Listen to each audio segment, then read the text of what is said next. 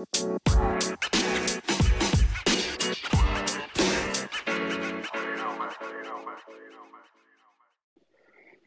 hallo meine lieben Podcast-Freunde und herzlich willkommen zu einer neuen Folge von unserem Podcast. Ja, wir haben einiges zu bereden. Ähm, das, der große Preis in Miami steht an. Das Qualifying ist schon gestern vonstatten gegangen. Leider haben wir es nicht geschafft, vorher eine Folge aufzunehmen. Ähm, ja, aber heute bringen wir natürlich noch die Prediction fürs Rennen und sprechen natürlich auch über die Bundesliga und den DFB-Pokal, der ja auch unter der Woche war. Und mit dabei ist natürlich auch heute wieder der Philipp. Ja, es ist äh, viel passiert seit unserer letzten Aufnahme. Das Rennen in Baku stand noch an. Es gab viel Gesprächsbedarf in der Fußball-Bundesliga am letzten Spieltag und jetzt an diesem Spieltag auch wieder. Also es geht einiges ab. Aber ich würde erstmal sagen, wie jede Folge sprechen wir erstmal über, über unsere Woche ähm, beziehungsweise sind jetzt ja anderthalb Wochen gewesen seit unserer letzten Aufnahme. Und ja, in dem Zeitraum haben wir, ich glaube du auch, äh, zwei Klausuren geschrieben oder ich weiß gar nicht, ob du zum Zeitpunkt unserer letzten Aufnahme schon eine, eine Klausur hinter dir hast, hattest. Ich habe nur ähm, eine ja, noch geschrieben. Du hast noch eine noch geschrieben. Also ich hatte ähm, äh, Englisch LK, das war eigentlich ja wie zu erwarten, halt wie jede Englischklausur eigentlich. Und äh, Mathe Wobei ich da ja sagen muss, äh, Mathe habe ich ja auch schon mal angekündigt äh, in einer Podcast-Folge oder so leicht angerissen, das Thema, dass es nicht ganz so mein Fach ist und dass ich da hoffe, irgendwie äh, ja, ein, zwei Punkte mitzunehmen und äh, ja, die Hoffnung äh, ist immer noch da. Also ich glaube, ähm, dass das noch gerade so gereicht hat, das, was ich in der Klausur dorthin geschrieben habe. Und sonst, ja, war Arbeiten, und äh, ja, wir hatten das halt leider zeitlich nicht ganz so äh, noch geschafft, vor dem Miami-Wochenende eine Folge zu bringen. Das war eigentlich unser Ziel, damit wir dann nächste Woche in der Folge über ähm, Bundesliga und äh, Miami unabhängig von davor der Woche Bundesliga und dem Baku Grand Prix sprechen können. Aber ja, so ist das jetzt mal. Ähm, jetzt habt ihr dann eine etwas längere Folge und äh, ja, sonst eigentlich momentan relativ entspannt. Nächste Woche sind mal keine Prüfungen, da habe ich äh, ein bisschen Time off. Also da, die Zeit wird natürlich ein bisschen zum Lernen genutzt für die mündliche Prüfung, die dann ja auch bei dir ansteht. Und äh, ja, sonst muss man jetzt eigentlich schon sagen, ist krass, dass wir schon alle schriftlichen Abi-Prüfungen hinter uns haben. Jetzt noch einmal ab ins Mündliche, dann noch einmal Gas geben und dann ja, sind die Prüfungen auch schon vorbei. Ja, ähm, war sehr entspannt. Also muss ich tatsächlich sagen, war wirklich, ähm, ja, haben wir ja schon letzte Folge darüber geredet, eigentlich sehr, sehr entspannt, wirklich. Und ähm, ja, bei mir stand noch eine Prüfung an, so wie war in Ordnung, war jetzt nicht wirklich überragend, aber ähm, manchmal hat man auch vielleicht ein schlechteres Gefühl, als es, dann, als es das dann am Ende war. Das muss man dann mal abwarten. Ähm, und ja, jetzt steht bei mir noch Mathe mündlich an. Ähm, bin ich mal gespannt, wie das wird. Aber ansonsten, ja, war das hoffentlich ganz gut, wenn wir dann in einem guten Monat äh, darüber mehr Bescheid wissen, wie es dann am Ende ausgegangen ist.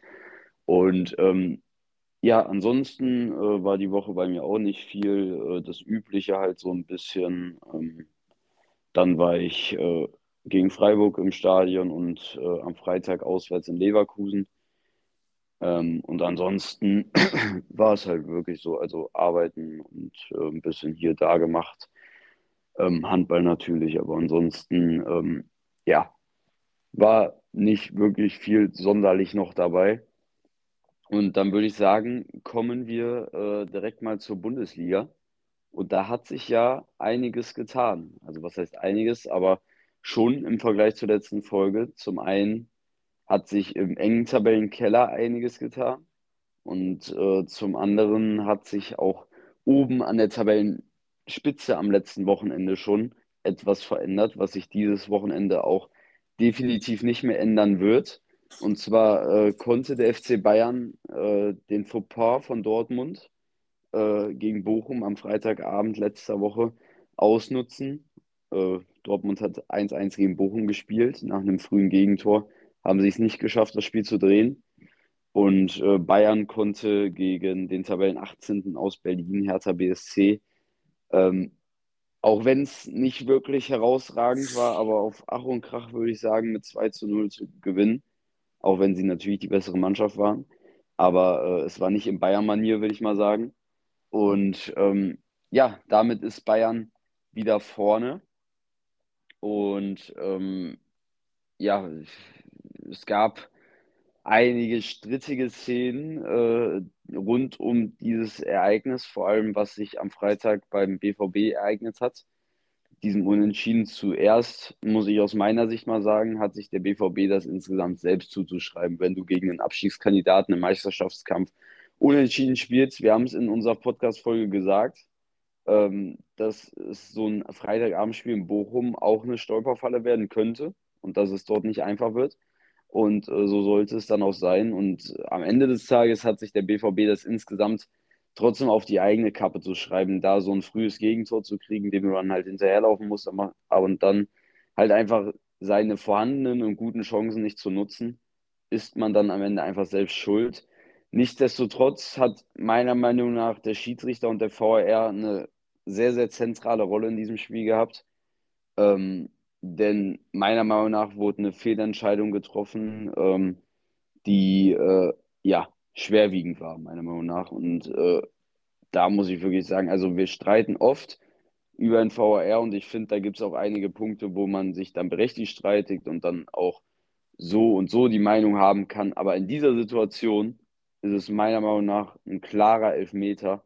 Und das Schlimme meiner Meinung nach ist, ist nicht mal, dass der Elfmeter nicht gegeben wurde, sondern die Art und Weise, wie er nicht gegeben wurde. Also es wurde ja nicht mal auf die Situation irgendwie eingegangen oder so oder irgendwas an den Schiedsrichter gesendet. Und äh, da muss ich auch äh, sagen, jetzt, äh, da, jetzt wird Stegemann, äh, Sascha Stegemann, der Schiedsrichter, so unseren Prager genommen. Meiner Meinung nach trifft ihn da 0,0 Schuld. Also klar, kannst du den als Schiedsrichter direkt geben, aber er hat ja gesagt, wie er die Situation gesehen hat und in der reellen Geschwindigkeit finde ich das auch völlig nachvollziehbar, die Situation so zu sehen. Aber meiner Meinung nach darf man ihm da nicht die Schuld für geben, sondern einfach den Leuten, die da im Kölner Keller saßen. Denn äh, meiner Meinung nach muss da definitiv zumindest gesagt werden, schau es dir nochmal an. Sie müssen nicht direkt sagen, gib einen Elfmeter, aber schau es dir nochmal an. Und ich bin mir zu 99,9% sicher, dass Stegemann bei einen kurzen Blick auf die Szene gesagt hätte, das ist ein Elfmeter. Ich glaube, er hat es ja sogar am Tag danach im Interview sogar gesagt, dass es eine Fehlentscheidung war und dass es ein Elfmeter hätte sein müssen. Aber wie gesagt, es ist nicht seine Schuld meiner Meinung nach. Und wie gesagt, auch wenn das eine entscheidende Szene war und ich verstehen kann, wenn Dortmunder Fans oder auch andere sagen, ähm, ja, die sind schuld und so, ähm, hätte man nichtsdestotrotz aus Dortmunder Sicht das Spiel gewinnen müssen. Aber trotzdem darf sowas nicht passieren und äh, meiner Meinung nach ist das wirklich sehr, sehr schwach. Ja, also ich sehe es eigentlich ähnlich wie du. Ich habe mich natürlich selber diesen Ausrutscher der Dortmunder gefreut, nachdem man ja eine Woche zuvor aus Münchner Sicht die Tabellenführung verloren hat, dass man dann direkt eine Woche später die Chance von Dortmund wieder bekommt, ähm, die Tabellenführung zu übernehmen. Ist natürlich sehr gut gewesen. Ich habe damit im Echtzeit nicht gerechnet. Ähm, aber Bochum, wie du es schon gesagt hast, ist ein Gegner, für den es halt auch noch um alles geht da unten im Abstiegskampf. Die kämpfen und die halt auch ähm, vor allem halt auch noch eine Fanfreundschaft zum FC Bayern haben. Also ich glaube, da äh, war man einfach auch noch mal ein bisschen extra motiviert, ist auch so ein kleines Derby.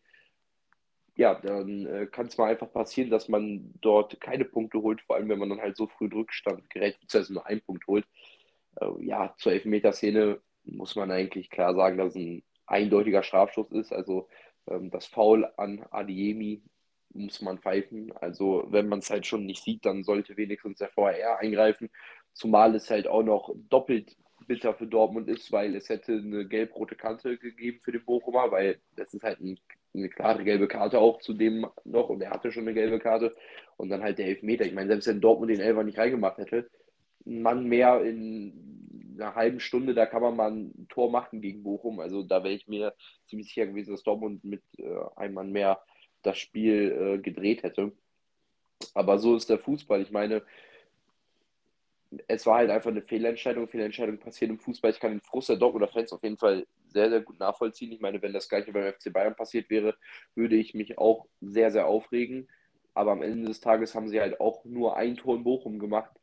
Und wenn du halt im Meisterkampf bist, musst du halt gegen solche Mannschaften wie Bochum gewinnen, auch wenn es schwierig ist. Ähm, keine Ahnung, wenn du halt deutscher Meister werden musst, musst du solche Aufgaben bewältigen können. Und das konnten die Dortmunder nicht. Und deswegen, ähm, ja, ist es sehr, sehr bitter für die Dortmunder, weil die Bayern dann direkt den, äh, den, die Chance genutzt haben und 2-0 gegen die Hertha gewonnen haben und somit die Tabellenführung wieder haben. Aber auf der anderen Seite haben sie es auch sich halt irgendwo ein bisschen selber zuzuschreiben, weil es ist jetzt ja nicht nur das Spiel in Bochum, es sind auch über den Saisonverlauf ganz viele andere Spiele, wo sie dämlich Punkte liegen lassen haben, wie halt zum Beispiel auch gegen Stuttgart.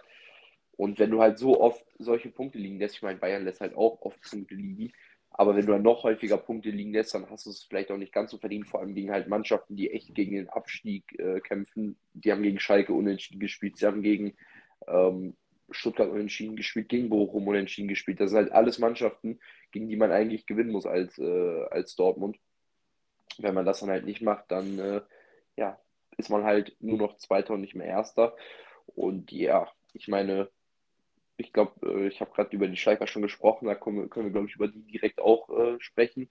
Es war unfassbar, was die jetzt äh, abgeliefert haben, sowohl diese als auch letzte Woche. Ich meine, sie lagen zu Hause zurück auf Schalke gegen, äh, gegen Werder Bremen und haben das Spiel dann noch gedreht. Dominik Drexler, den du, glaube ich, nicht ganz so magst, hat da äh, in der 90. plus 1, wenn ich mich nicht ganz vertue, den Siegtreffer gemacht äh, für, für S04 und jetzt am Wochenende war ja der komplette Wahnsinn. Ich meine, sie haben gegen Mainz gespielt, auswärts, und Mainz ist ja wirklich eine starke Mannschaft, eine der besten Mannschaften der Rückrunde. Sie kämpfen ja noch ums europäische Geschäft, haben Bayern 3-1 geschlagen, also sind super in Form.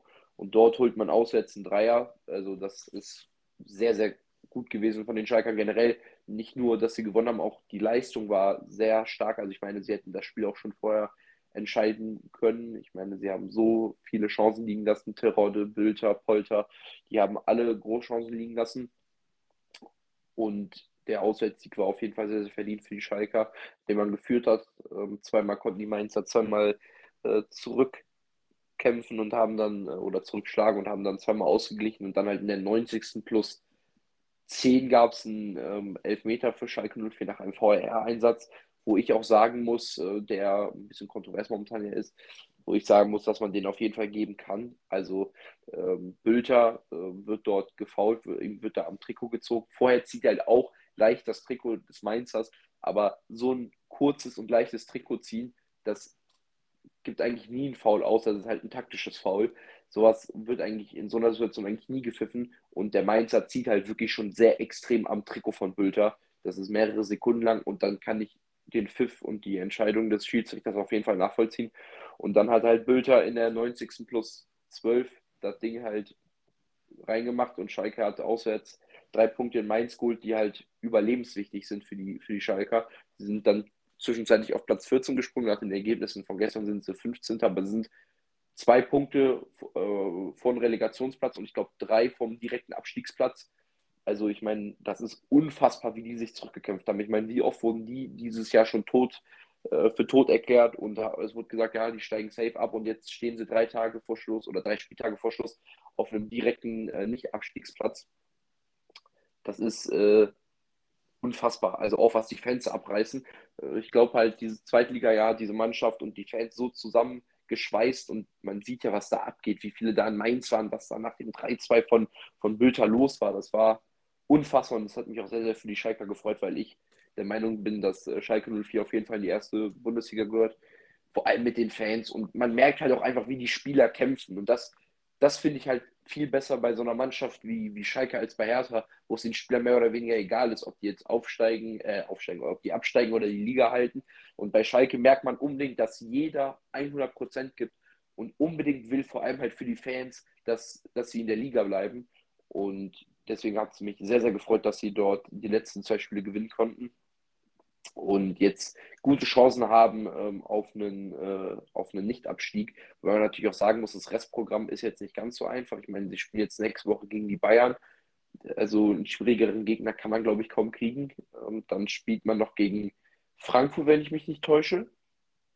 Und gegen Leipzig. Also ich sag mal so, ich, sie haben gegen Dortmund gepunktet, warum können sie dann nicht gegen Leipzig oder gegen Bayern punkten?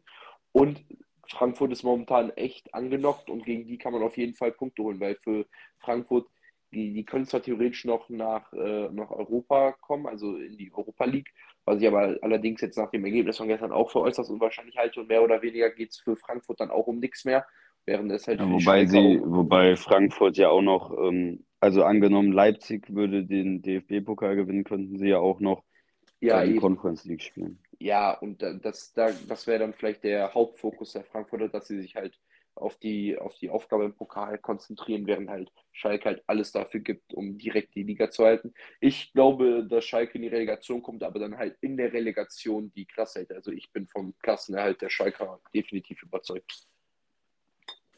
Ja, ähm, muss man abwarten. Ähm, ich hoffe immer noch, dass sie absteigen und ähm, es wird auch schwer. Also ich muss sagen, für wen es meiner Meinung nach ganz, aus, äh, ganz schlecht aussieht, ist für die Mannschaft, wo man eigentlich dachte, sie strebt jetzt so ein bisschen auf, für den VfB Stuttgart, die äh, nachdem äh, Dieter Hoeneß, nee, Äh, äh, er jetzt mit Sebastian, Vornamen? Sebastian Sebastian, Hoeneß, genau. Sebastian. Sebastian Hoeneß äh, gekommen ist, hat man ja eine lange ungeschlagene Serie geschlagen, äh, ge, ähm, aufgestellt, ähm, hat dann bitter im Pokal unter der Woche verloren. Äh, kommen wir gleich auch noch genauer, denke ich, drauf zu sprechen. Ähm, und hat jetzt auch am Wochenende gegen Hertha BSC äh, eine bittere Niederlage eingefahren, wo ich äh, auch sagen muss, äh, ich muss sagen, nach dem Bayern-Spiel letztes Wochenende, wo Hertha 2-0 verloren hat, ähm, habe ich gesagt, äh, dass Hertha mit 22 Punkten eigentlich weg vom Fenster ist. Ähm, jetzt muss man sagen, ähm, ja, ist die Hertha, äh, hat sie durchaus eine Chance. Ich meine, sie hat drei Punkte auf ähm, den 16. haben im Vergleich eigentlich ein relativ einfaches Restprogramm. Also sie spielen jetzt gegen den ersten FC Köln am Freitag, ähm, wo es für die Kölner, die jetzt äh, nicht mehr absteigen können und ich, ja auch nicht mehr europäisch spielen können, ähm, eigentlich um nichts mehr geht. Äh, eine gute Chance, mit sehr, sehr viel Kampf da was mitzunehmen. Auch wenn der FC natürlich, auch wenn es für sie um nichts mehr geht, trotzdem eine schwierige Mannschaft ist. Das hat man gegen Leverkusen gesehen. Die haben trotzdem die Motivation, äh, die ähm, noch weiter zu gewinnen. Auch wegen Steffen Baumgart, der da, glaube ich, keiner ist, der sagt, ähm, ja, ist jetzt eh egal. Der will jedes Spiel gewinnen. Und ähm, ja, dann geht es am 33. Spieltag für die Hertha gegen Bochum. Direktes Duell im Abstieg. Auch natürlich aus Bochumer Sicht gut, die ja auch eigentlich eine gute Phase hatten, wo sie einige Spiele hintereinander gewonnen haben, aber jetzt die letzten Spieltage auch wieder äh, ja, eher schlecht verlaufen, auch wenn sie unentschieden gegen Dortmund gespielt haben. Der eine Punkt hat ihnen auch nicht wirklich geholfen. Und äh, ja, auch für sie wird es schwer, die jetzt aktuell auf Platz 17 stehen, wo man ja eigentlich gedacht hat, dass die sich so ein bisschen rausklamüsert haben. Ähm, auch dort wird es schwer. Ähm, aber wie gesagt, also was ich sagen wollte, ist, dass es für den VfB Stuttgart ähm, meiner Meinung nach sehr, sehr schwer aussieht. Also sie spielen am letzten Spieltag das direkte Duell gegen Hoffenheim, die, denke ich, bis dahin ähm, festgemacht haben, dass sie nicht absteigen werden. Also ich denke, auch vor allem nach der Leistung am Wochenende, sie haben jetzt 32 Punkte, vier Punkte Abstand auf den 16. Ähm, ich denke, die TSG Hoffenheim wird nicht auf einen der letzten drei Ränge rutschen. Ähm, sie haben jetzt ja in den letzten Spielen wieder eigentlich sehr, sehr gute Leistung gezeigt insgesamt, auch wenn dann, dann noch Niederlagen bei waren, aber jetzt so die letzten fünf Spieltage haben sie, glaube ich, drei Siege geholt. Ähm, deshalb äh, könnte da eventuell für den VfB Stuttgart am letzten Spieltag ein Punkt drin sein, wenn es für die um nichts mehr geht. Ähm, und äh, ansonsten spielt Stuttgart noch gegen Mainz am vorletzten Spieltag und äh, am nächsten Spieltag gegen Leverkusen. Haben also zwei Mannschaften, für die es um die europäischen Plätze geht. Leverkusen wird äh, gefrustet sein nach der Niederlage gegen Köln. Ähm, ja, und müssen gewinnen, um äh, diesen Euroleague-Platz zu halten, angenommen. Wobei aktuell sind sie ja sogar auf dem Conference League-Platz nur. Nach vorne geht da nichts mehr für Leverkusen, äh, also in Richtung Champions League oder Euroleague bis hierhin. Angenommen, Leipzig gewinnt natürlich den DFB-Pokal, dann wären sie auch in der Euroleague, das muss man dann halt abwarten. Ähm, ja, aber trotzdem müssen sie diesen sechsten Platz am besten halten, damit sie auf jeden Fall schon mal das Geschäft safe haben. Natürlich geht es für sie auch noch äh, jetzt unter der Woche ins Halbfinale ähm, gegen Rom in der Euroleague, äh, wo wir gleich auch noch auf ein Thema zu sprechen kommen müssen.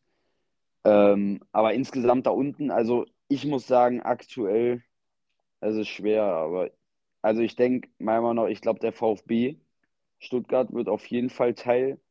Ich glaube, der VfB Stuttgart wird sogar direkt absteigen. Oh, ja, VfB Stuttgart wird direkt absteigen. Ähm, Hertha ist, ist schwer. Also ich muss sagen, jetzt nach dem 2-1 gegen Stuttgart könnte halt nochmal so eine Welle durch die gehen. Ne? Das ist wirklich schwer und sie haben eigentlich im Vergleich wirklich ein einfaches Restprogramm. Es ist schwer. Schalke würde ich auch so unterschreiben, dass sie auf Platz 16 vielleicht kommen. Ja, und ich sag, Bochum rettet sich, ja, Bochum rettet sich vielleicht noch irgendwie raus. Es ist ganz schwer. Also ich denke, es wird sich unter diesen vier Mannschaften entscheiden. Schalke, Stuttgart, Bochum, Hertha. Hoffenheim und Augsburg sind meiner Meinung nach raus. Und ähm, was da jetzt genauso, also wir haben schon so oft gesagt, der ist gestorben oder der ist weg oder der schafft es nicht mehr. Aber die vier Mannschaften, die holen alle an dem Spieltag auf einmal Punkte, an dem anderen nicht. Dann kommt es jetzt viel darauf an, ähm, ja, inwiefern sie gegen Mannschaften spielen, für die es noch um was geht. Ähm, da hat Schalke natürlich unter anderem ein sehr, sehr schweres Restprogramm. Auch wenn man da sagen muss, dass es vielleicht für Leipzig am letzten Spieltag dann um nicht mehr so viel geht, je nachdem, wie die nächsten zwei Spieltage verlaufen. Wenn die Leipziger da gut punkten, dann haben sie diesen Platz in der Champions League safe.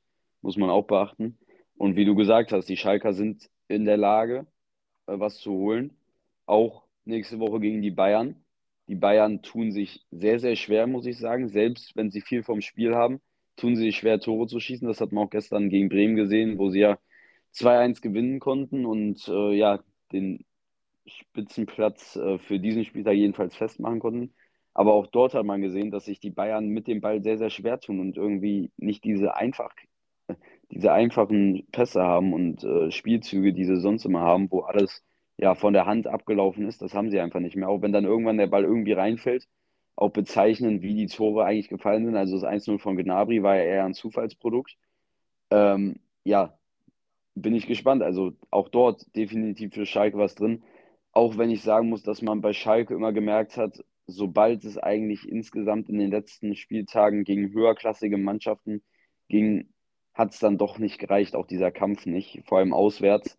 Ähm, Heim ist dann noch ein bisschen die Fans im Nacken und so, aber auswärts wurde es dann immer sehr, sehr schwer für die Schalker. Und ähm, deshalb, ich bin gespannt, wie es wird. Man muss es einfach abwarten. Ich denke, nächste Folge werden wir dann auch wieder mehr wissen und ähm, ja, man muss einfach sehen, wie es läuft. Ja, also ähm, heute muss ja erstmal Dortmund nachziehen äh, zu Hause gegen Wolfsburg. Was schwer wird, glaube ich. Was schwer wird, ähm, um äh, dort wieder Fuß zu fassen im Meisterschaftskampf. Ich muss eigentlich sagen, dass ich mit der Leistung von Bayern vor allem in der zweiten Halbzeit eigentlich zufrieden war. Man hatte so eine Phase in der ersten Halbzeit, wo man Bremen kurz aufkommen lassen hat für drei, vier, fünf Minuten. Zum Beispiel, da kam eine Reingabe und ich glaube, Duxch hat da leicht verpasst. Also wenn er den Ball da trifft, dann ist der Ball halt drin. Also wenn der, der rauscht da knapp am Ball vorbei und wenn er ihn halt berührt, dann ist der Ball eigentlich in der Regel drin. Hatte, hatte Groß noch eine, eine Chance, ähm, den er dann rüber geschossen hat. Aber sonst hat Bayern eigentlich wirklich wenig zugelassen. Vor allem in der zweiten Halbzeit war man eigentlich recht solide unterwegs. Also Bremen hat eigentlich jedes Tor, okay, es war halt ein absolutes Traumtor von Nicker Schmidt aus 25 Metern, haut er den halt komplett in den Winkel. Ähm, wobei man halt auch wieder die alte Leier rausholen muss und sagen kann, Manuel Neuer hätte den Ball vielleicht gehabt, weil Jan Sommer ist da mit seinen Fingerspitzen halt dran. Ähm, ich will Jan Sommer da keine Schuld zu sprechen, aber er ist halt einfach zu klein, er ist da mit seinen Fingerspitzen dran und die paar Zentimeter, die halt fehlen, hat halt Manuel Neuer.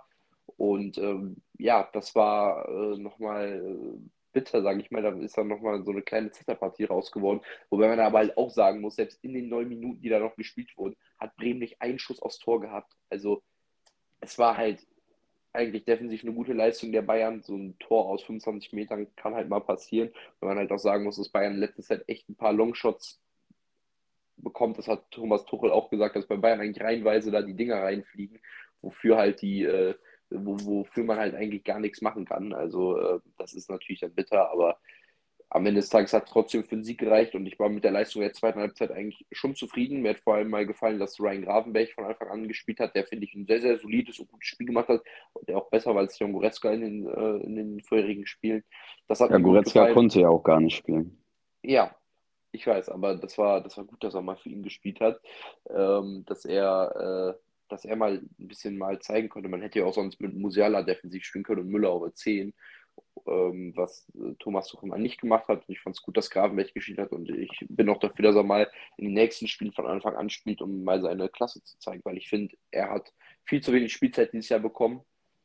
Er ist eigentlich echt ein sehr, sehr guter äh, Mittelfeldspieler und offensiv, ja, natürlich das 1-0 ist natürlich ein bisschen glücklich gefallen, aber muss auch sagen, dass Bayern davor ein, zwei gute Chancen hatte. Sadio Mané hat da einmal knapp verpasst. Ähm, und das 2-0 fand ich war super gespielt von Masraoui, der auch einen guten Job hinten rechts gemacht hat, sowohl ähm, gestern als auch letzte Woche gegen, ähm, gegen Hertha hat er mir sehr, sehr gut gefallen.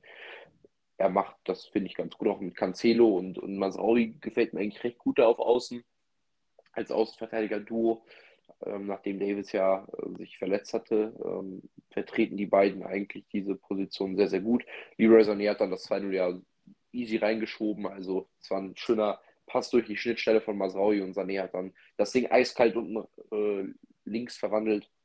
Und alles in allem muss ich sagen, war der Sieg hoch verdient für Bayern. Also keine Frage, sie hatten viel mehr Spielanteile, haben das, finde ich, echt gut gemacht. War auch eine Steigerung zum Spiel gegen Hertha, wo es teilweise lang, teilweise sehr lang, sehr, sehr krampfhaft war.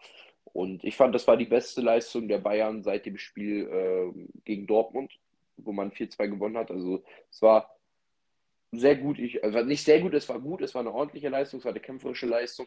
Es, hat, äh, es wurde doch mal alles reingelegt von den Spielern, die sind mal richtig äh, an ihre Grenzen gegangen und haben auch mal alles gegeben. Das war teilweise gegen Mainz nicht ganz so der Fall. Wahrscheinlich haben sie halt auch mal den Ernst der Lage so ein bisschen äh, jetzt mal erkannt und auch Serge Gnabry meinte gestern noch im Interview, dass man in der Kabine sich sehr, sehr über diesen Auswärtssieg gefreut hat, dass da ausgelassene Stimmung war, dass man sich gegenseitig gepusht hat, dass der Trainer sehr zufrieden mit der Mannschaft war. Also das äh, sind mal positive Nachrichten. Ich bin jetzt auch mal froh, dass Bayern back-to-back -back mal wieder zwei Spiele gewonnen hat. Das war das längere nicht mehr der Fall. Und dass man halt einfach jetzt auch den Druck wieder auf Dortmund aufgebaut hat, dass die halt wirklich jetzt gewinnen müssen heute gegen Wolfsburg, weil wenn Dortmund heute verliert, dann sage ich mal, ist das Ding so gut wie over. Also selbst wenn sie nur einen Punkt holen, Dortmund hat ja so viel, ähm, so, so viel schlechteres Torverhältnis als die Bayern. Das ist ja fast schon ein Punkt Vorsprung für Bayern. Also angenommen, Dortmund steht heute unentschieden, hat Bayern drei Punkte Vorsprung und ich glaube, ich weiß gar nicht, wie genau das aussieht. Ich glaube, plus 15 besseres Torverhältnis. Äh, ich muss mal kurz nachgucken. Ich gucke hier mal.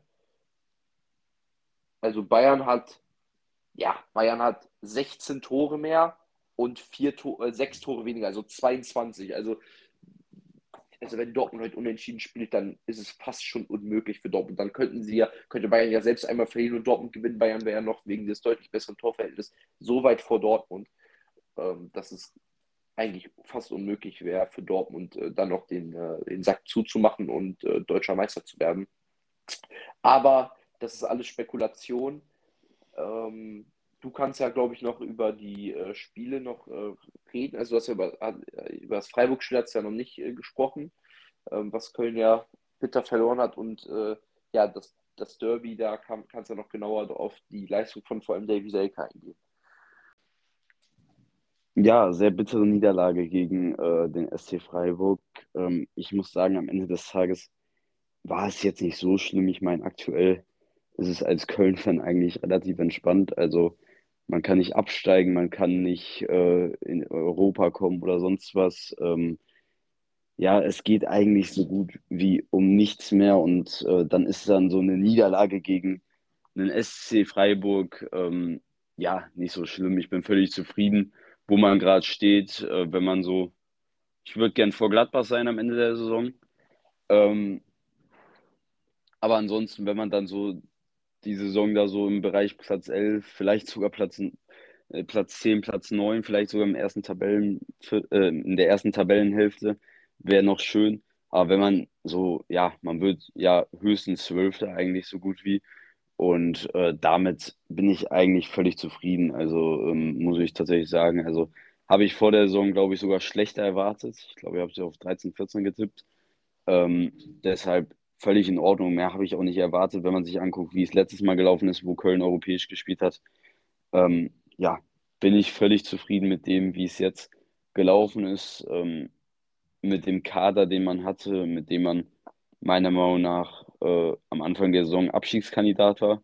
Also meiner Meinung nach hatten wir über die gesamte Saison keinen soliden Stürmer.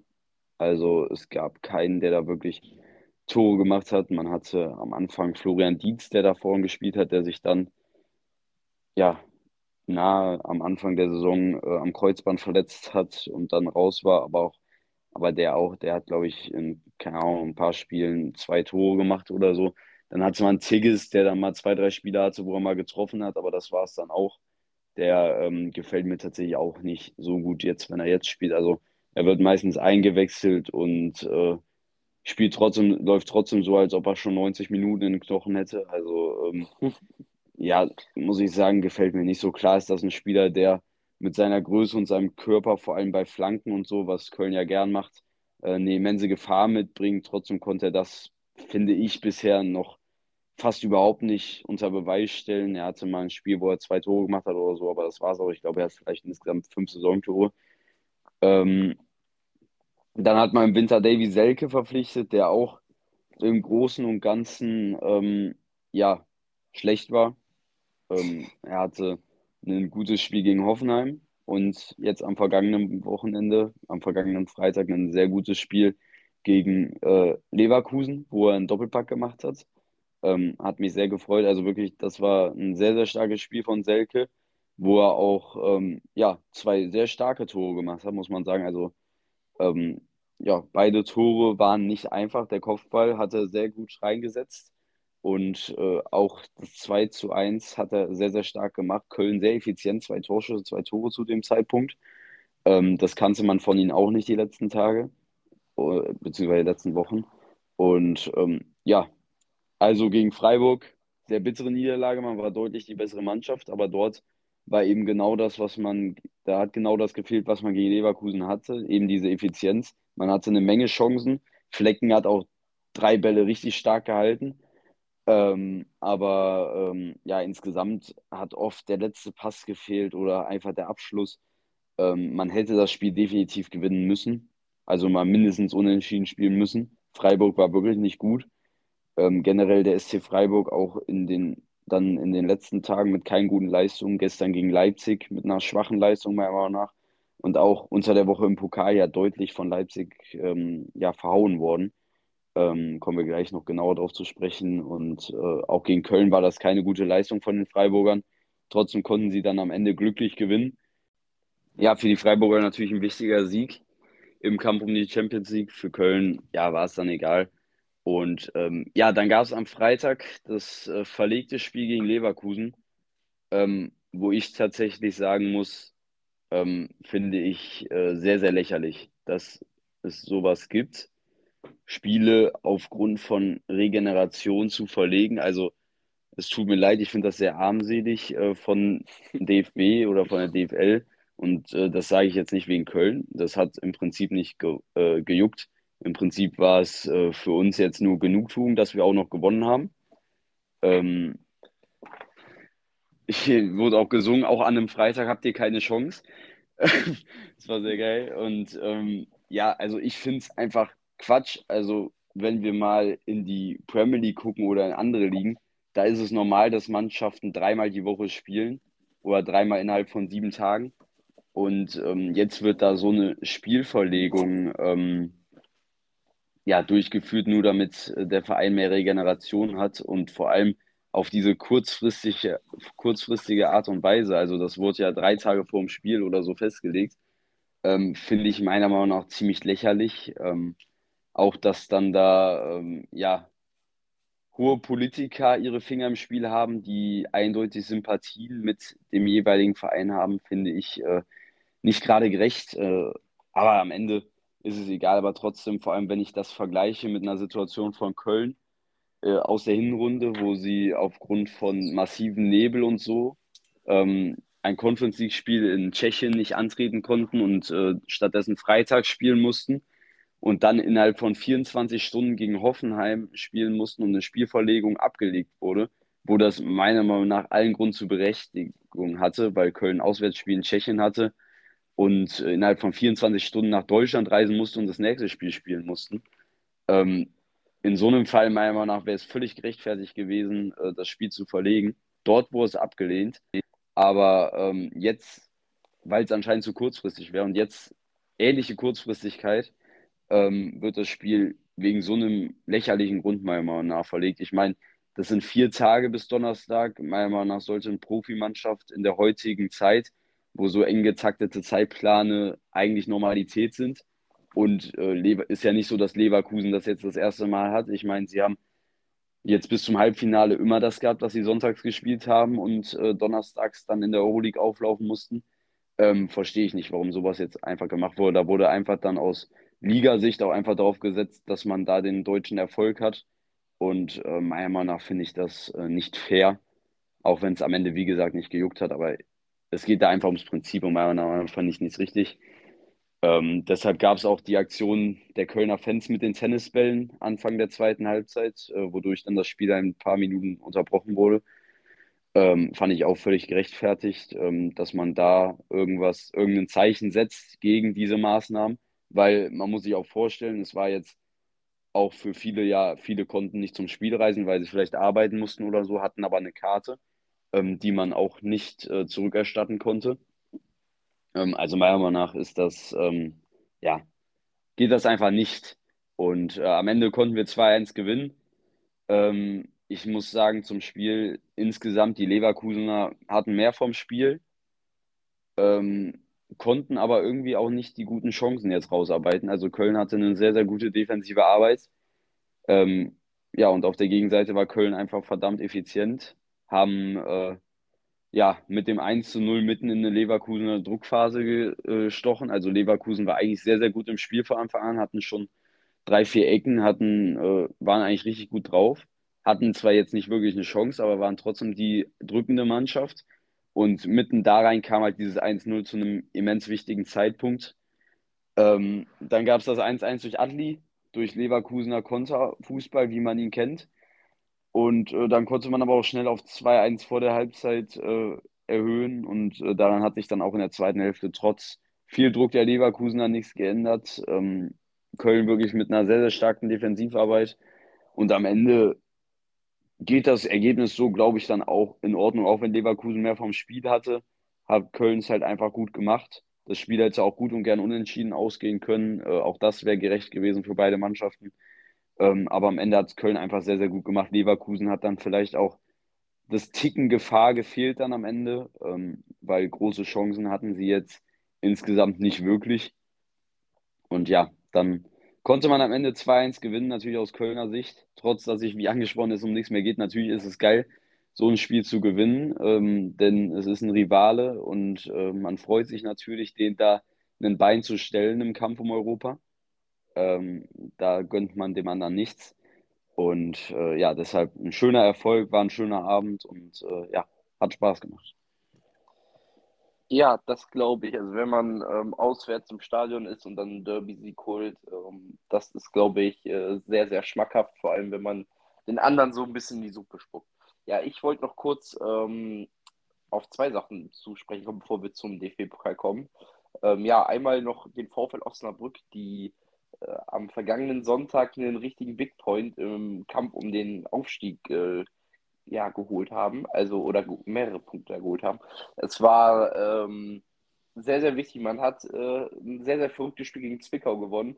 Also äh, du warst ja bei mir, wir haben das Rennen in Baku zusammen geguckt und äh, mein Vater kam dann nach Hause und war ziemlich gestresst bei Osnabrück nur 2-2 gegen Zwickau. Ähm, zu dem Zeitpunkt stand es halt nur 2-2 und äh, er war ziemlich gestresst dann davon. Dann hat Osnabrück in der glaube 89 und 88 ist es 3-2 gemacht. Ähm, dann war natürlich Jubelstimmung bei uns. Dann hat äh, Zwickau das 3-3 gemacht, den 90. Und dann war die Stimmung wieder im Keller. Und dann hat Osnabrück einen Elfmeter bekommen, den Sima Kala reingemacht hat. Und dann war die Stimmung wieder äh, ganz weit oben. Und äh, Osnabrück konnte gewinnen äh, gegen Zwickau und hat morgen dann die Chance. Morgen äh, spielt man gegen Ferl, da bin ich auf dem Stadion.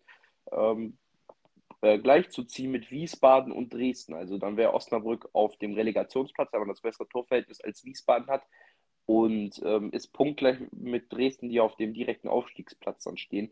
Also es ist unfassbar eng da oben. Ähm, das ist echt krass. Und äh, ja, noch eine andere Sache, die für mich ein bisschen traurig ist.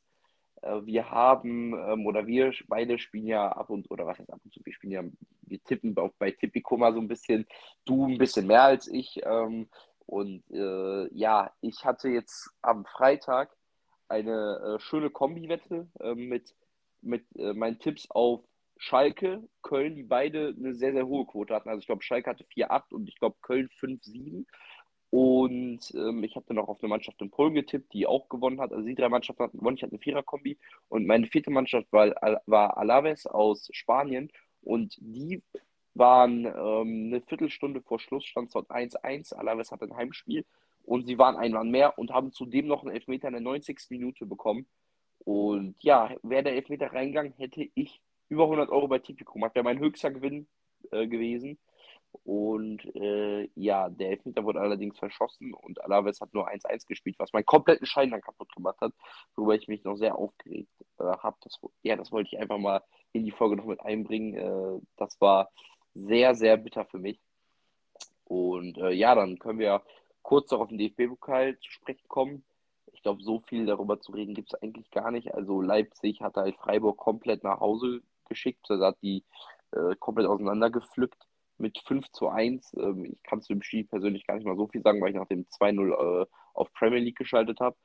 Ähm, also das war echt eine Machtdemonstration der Leipziger. Der einzige Wermutstropfen ist, dass Guardiol sich absolut dämlich eine rote Karte geholt hat und äh, somit ist er im Finale dann äh, gesperrt gegen Eintracht Frankfurt, die sich in einer umkämpften Partie gegen VfB Stuttgart durchsetzen konnten mit 3 zu 2 und jetzt erneut in einem Finale stehen, nachdem sie ja letztes Jahr im Euroleague-Finale standen, stehen sie dieses Jahr im Pokalfinale und ja, sie könnten den zweiten Coup in nur äh, einem Jahr dann halt holen. Ja, äh, das wäre natürlich äh, für RB äh, ein Erfolg, äh, die oft angeprangerte Tradition. Würde man sich dann so langsam mit diesen Titelgewinnen aufbauen, sage ich mal, ähm, ja, und sich in äh, Geschichtsbücher für die nächsten Jahrzehnte eintragen, ähm, ja, das Projekt äh, ist natürlich äh, jetzt auch dann mal von Titel gekrönt. Wäre natürlich schön aus Leipziger Sicht, wenn man sich da aus ihrer Sicht ähm, ja das zweite Mal in Folge ähm, krönen könnte mit diesem Pokal, der meiner Meinung nach ein sehr geiler Wettbewerb ist und ich finde es auch immer geil, ihn zu gewinnen. Also diesen Pokal in der Hand zu haben, ist ein schönes Erlebnis und hat, ist auch meiner Meinung nach wichtig. Also wenn man den Pokal gewinnt, kann man schon viel auf sich ausmalen. Und ich glaube, auch für die meisten Vereine hat der Pokal immer eine, einen sehr, sehr hohen Stellenwert. Und äh, viele riechen da ja auch immer ihre Chance zu gewinnen. Und äh, eine andere Chance haben auch die beiden anderen Mannschaften äh, darin gewittert, und zwar der VfB Stuttgart und Eintracht Frankfurt. Vor allem für die Stuttgarter wäre es natürlich die, das Spiel gewesen, wenn sie trotz Abstiegskampf im Pokal gewesen wäre. Und bei einem möglichen Abstieg trotzdem die Möglichkeit hätten, nächstes Jahr im europäischen Geschäft mit dabei zu sein, äh, theoretisch. Ähm, ja, daraus sollte leider nichts werden. Nach einem starken Stuttgarter Stark und einer starken Stuttgarter ersten Hälfte, wo sie auch durchaus schon höher führen konnte, ging es am Ende nur mit 1 zu 0 in die Halbzeit. Und ähm, ja, dann in der zweiten Halbzeit konnte Frankfurt vor allem die Anfangsphase sehr, sehr gut ausnutzen mit zwei schnellen Toren innerhalb von fünf Minuten. Und ähm, ja, mit 2-1 in Führung gehen, konnten dann noch durch einen Elfmeter, durch einen klaren Elfmeter das 3-1 erzielen. Ähm, Stuttgart konnte dann aber nochmal urplötzlich verkürzen, obwohl das Spiel ja eigentlich schon so gut wie gelaufen war. Und dann sollte es nochmal hochspannend werden, ähm, denn in der 90. plus 6 gab es dann nochmal einen Elfmeter für, äh, also beziehungsweise eine strittige Elfmetersituation die eventuell für Stuttgart hätte ausgelegt werden können, was einen Elfmeter in letzter Sekunde für den VfB zufolge gehabt hätte. Ähm, und bei einem Treffer eine Verlängerung. Ähm, am Ende wurde nach langer Zeit der Elfmeter nicht gegeben. Und äh, meiner Meinung nach war da, wo wir vorhin auch Kritik ausgeübt haben, war das meiner Meinung nach eine goldrichtige Entscheidung. Also das war auch meine erste Auffassung, dass das kein Elfmeter ist, weil meiner Meinung nach berührt die Flanke der Ecke äh, zuerst mal den äh, Stuttgarter Spieler und geht dann aus kürzester Distanz gegen die Hand. Ich weiß gar nicht, von welchem Frankfurter es war. Ähm, ja, also wäre, wäre dieser Kontakt des Stuttgarters zuvor nicht da, wäre es meiner Meinung nach ein klarer Elfmeter, weil dann wäre die Flanke ganz klar abgewehrt worden und hinten hätte vermutlich ein Stuttgarter einschieben können. Ähm, aber dadurch, dass, dass der äh, Ball die Richtung durch diesen Kontakt äh, des Stuttgarters dann noch verändert hat und dann aus sehr kurzer Distanz gegen die Hand geflogen ist, ist es meiner Meinung nach keine klare Fehlentscheidung und auch kein Elfmeter. Und deshalb äh, finde ich, wurde diese Situation völlig richtig gehandhabt, vor allem in dieser Situation, ähm, wo es dann da wirklich darum geht, zu entscheiden, geht es eventuell in die Verlängerung oder machen wir Ende das Spiel. Also das ist wirklich so in so einem Pokal-Halbfinale eigentlich die schlechteste Elfer-Situation für so eine Aktion, die du haben kannst als Schiedsrichter. Und ähm, ich muss sagen, ich hätte sogar eher gedacht, dass er ihn vielleicht gibt für die Spannung allein. Aber ich finde es gut, dass das so nicht gemacht wurde. Und ähm, ja, deshalb, ähm, also ich finde dort meiner Meinung nach der VR zu loben. Er sagt, guck's dir trotzdem nochmal an, auch wenn vom Schiedsrichter die erste Auslegung war, es war kein Elfmeter, meint er trotzdem, ist eine strittige Situation, guck's nochmal an. Und weiterhin ist der Schiedsrichter bei seiner Meinung geblieben und das fand ich äh, ein sehr gutes Beispiel, wie es auch laufen kann. Und meiner Meinung nach die völlig richtige Entscheidung. Natürlich kann ich da den Frust der Stuttgarter äh, verstehen. Aber am Ende hat man sich beim VfB selbst zuzuschreiben, dieses Pokal aus. Also meiner Meinung nach hätte man gegen aktuell, wie du vorhin auch schon angesprochen hast, schwache Frankfurter eine sehr, sehr gute Chance gehabt, weiterzukommen. Hätte in der ersten Halbzeit schon weitaus mehr führen können, hätte ohne diesen schlechten Start in die zweite Halbzeit auch weiterführen können.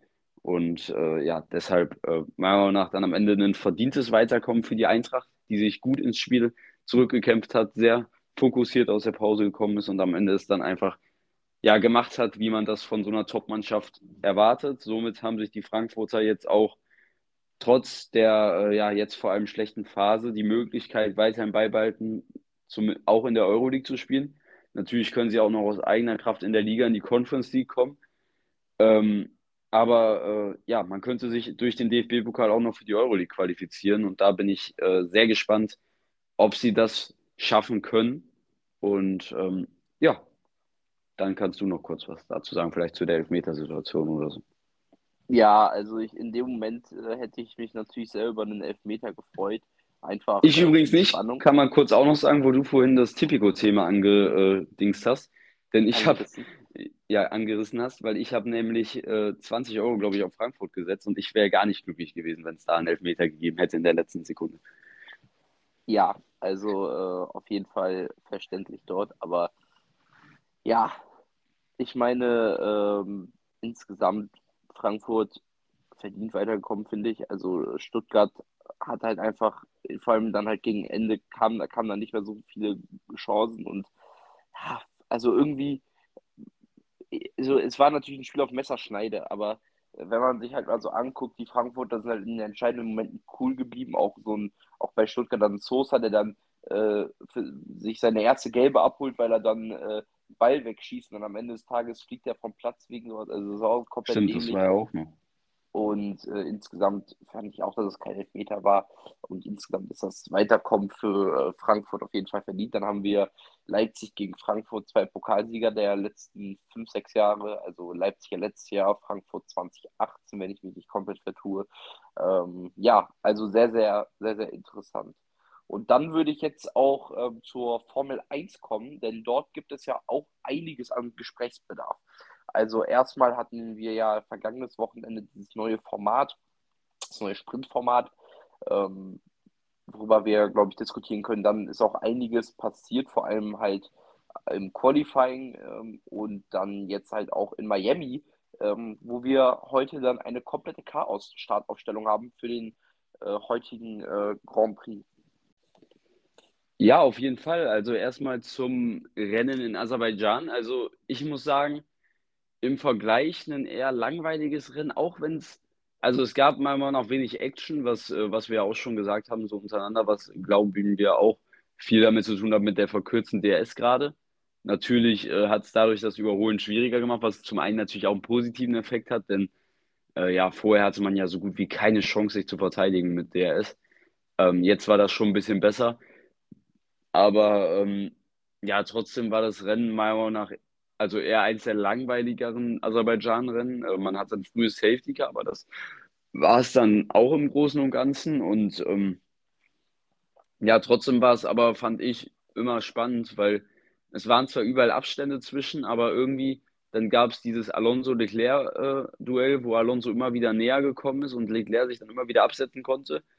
Ähm, dann war natürlich die ganze Zeit die Spannung da, schafft Perez diesen Abstand äh, gleich oder gibt Verstappen jetzt gleich Gas? Auch das äh, war nicht der Fall. Und am Ende hatten wir halt keine Duelle vorne, aber trotzdem äh, war so eine gewisse Zeitspannung immer noch da, was das Rennen jetzt nicht so schlimm gemacht hat. Es war trotzdem ein gutes Rennen. Ähm, und am Ende, ähm, ja, hat das Rennen aber ordentlich Würze reingebracht. Ähm, denn äh, ja, in diesem Rennen, beziehungsweise an dem gesamten Rennwochenende, ist einigen bewusst geworden, ähm, ist einigen bewusst geworden, äh, ja, dass, dass, dass es da nicht nur Verstappen gibt bei Red Bull in diesem Überauto, in dieser Maschine, sondern dass es da auch noch einen anderen Fahrer gibt, der auch was drauf hat. Und äh, Perez konnte sowohl das Sprintrennen, ähm, wo, wo du gleich mehr zu sagen musst, weil ich es nicht gesehen habe, äh, wo es ja zum Rennstart die ähm, kontroverse äh, Kollision zwischen Russell und Verstappen gab, wo sich Verstappen ja nach dem Rennen massiv aufgeregt hat. Ähm, also Sprintrennen konnte ähm, Perez gewinnen und ähm, das Hauptrennen auch. Und äh, vor allem das Hauptrennen natürlich für Verstappen das äh, Safety Car zu einem ungünstigen Zeitpunkt bekommen, meiner Meinung nach auch einen Fehler von Red Bull, ihn da reinzuholen. Also ich habe es, wir haben es zusammengeguckt, ich habe es noch gesagt, warum holen die ihn jetzt rein? Es gibt sicherlich jetzt jeden Moment ein Safety Car, weil De Vries stand ja schon da und das, ich hatte es auch so aufgefasst, dass er da nicht mehr weiterfahren kann und so war es dann ja, am Ende auch. Ähm, und meiner Meinung nach war es da völlig dumm, Verstappen reinzuholen zu diesem Moment. Ähm, ja, aber am Ende war äh, Verstappen dann der Gepiesagte da in dem Moment und äh, Perez konnte das natürlich für sich ausnutzen. Zudem ist auch noch Leclerc vor Verstappen gewesen, ähm, der dann nicht so ein wirkliches, äh, nicht so eine wirkliche Barriere war. Aber Perez konnte vor Verstappen äh, sein, aber auch ohne dieses Safety Car war Perez einfach der schnellere Mann. Also auch als Perez noch hinter Verstappen war, vor dem Safety Car, hat er deutlich jetzt auf Verstappen aufgeholt und war auch äh, zu dem Zeitpunkt äh, zum Boxenstopp dann in Verstappens DRS-Fenster und drauf und dran Verstappen zu überholen. Äh, und auch dann im weiteren Rennverlauf hat, äh, war Perez der schnellere Mann insgesamt und äh, hat meiner Meinung nach sehr, sehr gut gemacht. Ihm liegen ja die Stadtkurse. Und ähm, ja, er konnte da unter Beweis stellen, dass er auch was drauf hat. Ähm, ich bin gespannt, wie sich das entwickelt. Ähm, wir reden jetzt erstmal über den Aserbaidschan Grand Prix, glaube ich, weiter. Du kannst ja dann auch noch über das Qualifying und das Rennen, äh, über Sprintrennen reden, wo noch viel passiert ist. Ähm, ja, im Rennen war ja dann nicht, sonst, nicht so viel ähm, geschehen. Äh, was man noch bereden kann aus deutscher Sicht, ist Nico Hülkenberg, der äh, von seinem Team ordentlich stehen gelassen wurde, muss man sagen, am ähm, Wochenende. Also ähm, ja, ihm äh, er konnte das ganze Rennen auf seinen harten Reifen durchfahren und dann in der vorletzten Runde an die Box gehen. Äh, meiner Meinung nach unverständlich, diese Strategie. Ähm, also ihn so fahren zu lassen, dass er dann noch vielleicht ja 10, 11, 12 Runden auf Softs gehen kann, wäre noch verständlich gewesen. Aber ihn komplett durchfahren zu lassen und dann auf Soft zu gehen, habe ich den Sinn nicht äh, ganz verstanden. Man wollte irgendwie noch darauf warten, dass vielleicht ein Safety Car rauskommt, aber selbst das hätte ihn ja am Ende gar nichts gebracht, weil auch dann hätte er keinerlei Aussichten auf Punkte gehabt. Also ähm, meiner Meinung nach war das völlig unnötig und ein hohes Risiko auch, weil äh, Hülkenberg ja am Ende, die Reifen waren ja schon an dieser Sicherheitsschicht, die es seit diesem Jahr gibt, angelangt, äh, wo man ja auch deutlich langsamer dann ist. Und wenn die, man hat da einen Reifenschaden auch deutlich provoziert. Und äh, dass das dann am Ende äh, so gemacht wurde, fand ich äh, nicht gut und äh, auch komisch, aber ähm, ja, am Ende hat es. Man hat ja auch gesehen, vor, vor, allem man hat ja auch gesehen, was 2021 passiert ist, wenn halt solche Reifenplatzer halt im Baku passieren, wie zum Beispiel Verstappen, den er ja bei 300 der Reifen geplatzt ist und wenn der nicht nach rechts, sondern nach links geflogen wäre, dann wäre der ja da in die Boxeneinfahrt geflogen und sowas kann ja äh, auf einem High-Speed-Stadtkurs ist, ist nochmal mehr gefährlich. Ja, genau. Und äh, deshalb fand ich das da von Haas ähm, die falsche Entscheidung und äh, ziemlich komisch, dass man da diesen Weg gegangen ist. Ähm, ja, dann für Hülkenberg natürlich ein gebrauchter Tag, generell ein gebrauchtes Wochenende. ähm, hat ja viele Probleme auch bei seinem äh, Chassis und so, falsche Einstellungen gehabt, äh, die man ja auch bei diesem neuen Modus keinerlei Chance hat, übers Wochenende zu ändern, was auch so ein Thema ist, ne? wo sich viele gestritten haben übers Wochenende. Aber ja, insgesamt hatten wir trotzdem ein schönes Wochenende in Baku und äh, ja, am Ende dann einen verdienten Sieger mit Sergio Perez, der ein bisschen Pfeffer in die Suppe geschüttet hat. Ja, auf jeden Fall. Ähm, worüber man, glaube ich, noch im Main Race reden kann, ist dann die Sache mit dem Boxenstopp von Esteban und Con gewesen, der Stimmt. dann in der letzten Runde auch Der ähnliche Taktik, der ähnliche Taktik ähm, verfolgt hat, bei dem es aber nicht so schlimm war wie bei, äh, bei, bei Hülkenberg, weil er eigentlich noch Genau. gut Pace hatte. Genau, ähm, er ist dann aber in die Box gegangen und dann haben alle schon die Siegerehrung da äh, vorbereitet und da waren Fotografen schon da und so weiter, also waren ähm, in der Boxengasse auf der Boxenstraße drauf und das finde ich komplett unverständlich, dass sowas passieren kann. Vor allem, man hat ja gesehen, dass der noch in die Box muss und dann standen da schon Fotografen und alles drum und dran da drauf. Das fand ich, äh, war sehr, sehr gefährlich, vor allem, wenn man die Onboard von Ocon sieht, sah das äh, echt gefährlich aus und sowas darf auf gar keinen Fall nochmal passieren. Ja, für mich als äh, Ferrari-Fan war es ein positives Wochenende, muss ich sagen. Wo man ja keine Upgrades ans Auto gebracht hat, war eine ordentliche Leistungssteigerung zu erkennen. Vor allem dann halt ja im Qualifying konnte Leclerc ähm, sowohl im Main Qualifying und auch im Qualifying für Sprintrennen die Pole holen. Das hat mich natürlich sehr, sehr gefreut, dass man wieder mal gezeigt hat, dass man, äh, dass man da vorne zumindest im Qualifying mitkämpfen kann und Leclerc konnte dann seine erste Pole seit Singapur holen. Ähm, war natürlich schön auch für ihn, allein für die Moral her war es sehr, sehr gut. Man wusste natürlich, dass man im Rennen keine Chance gegen Red Bull haben würde, aber dass man wenigstens mal wieder über eine Runde dort äh, ganz weit vorne war, war natürlich ähm, sehr, sehr positiv, war natürlich sehr, sehr schön. Zumal dann halt auch an diesem Wochenende von Leclerc und auch von Toto Wolf die Gerüchte über einen möglichen Mercedes-Wechsel äh, stark dementiert wurden. Also ähm, ja, das war ein sehr, sehr positiver Freitag dann für mich als Ferrari-Fan. Und dann im Sprintrennen hat Leclerc es eigentlich gut gemanagt. Er hat einen zweiten Platz geholt. Ähm, Perez hat ihn halt überholt mit DRS und das Gute bei, bei Leclerc war dann ja, dass er ähm, die ganze Zeit sich DRS von Perez geschnurrt hat und äh, so Max Verstappen hinter sich halten konnte und damit konnte er dann einen guten zweiten Platz im Sprintrennen ähm, nach Hause holen und wie du es ja eben schon angesprochen hast, im Sprintrennen gab es ja eine kontroverse Situation zwischen George Russell und Max Verstappen da beim Start, wo es eigentlich ein ganz normaler Rennunfall war. Also Max Verstappen ist außen, George Russell ist innen. George Russell kriegt leicht untersteuern und untersteuert ganz leicht Max Verstappen, der leicht die Wand geküsst hat. Und ähm, ja, sowas passiert halt in der ersten Runde. Ähm, natürlich ist da eher die Schuld bei Russell zu suchen, aber äh, ich meine, wenn es für sowas halt Strafen gibt, dann ja, gibt es halt mittlerweile, für, äh, wird jedes Rennen 200 Strafen geben. Also äh, ich fand es gut, dass es dort äh, keine Strafen gab für, für George Russell. Allerdings war Max Verstappen nach dem Rennen deutlich angefressen und ist auch zu George Russell gegangen im Park Fermé und hat dann auch gesagt, äh, hat ihn als Dickhead ähm, bezeichnet. Also das kann man ja nicht eins zu eins übersetzen. Also nett ausgedrückt heißt es Schwachkopf. Ähm, im, im Deutschen, aber ähm, ja, eigentlich heißt es noch, also ist ja so sowas in die Richtung, so mäßig so, also natürlich sagt man Asshole im Englischen zu Arschloch, aber ähm, ist schon eher so in die Richtung äh, Arschloch, sage ich mal. Ähm, ja, war, fand ich ein bisschen unnötig von Verstappen, weil dass er sich so aufgeregt hat und so Russell beschuldigt hat, weil wenn man mal von vor noch ein paar Jahre zurück guckt, dann war Verstappen immer derjenige, der überall reingehalten hat. Und ähm, als er noch nicht das mit Abstand beste Auto hatte, hat er halt in der Saison locker vier, fünf, sechs Situationen gehabt, wo es nochmal deutlich extremer seine Schuld war. Also, äh, ja, fand ich nicht ganz so richtig von ihm dann, aber vielleicht war es auch einfach in der Hitze des Momentes. Und äh, ja, war er dann ein bisschen angefressen, aber so ist das dann. Ja, und im Hauptrennen, ähm, ja, Leclerc konnte die Red Bull natürlich nicht hinter sich halten, die einfach deutlich schneller waren. Sie waren einfach, ja, in allen Belangen besser im Rennen, aber ich war trotzdem zufrieden mit dem dritten Platz, den Leclerc dann nach Hause gerettet hat. Ganz knapp hervor Alonso. Ähm, ich glaube, im Rennen ist der Aston Martin nochmal stärker als der Ferrari.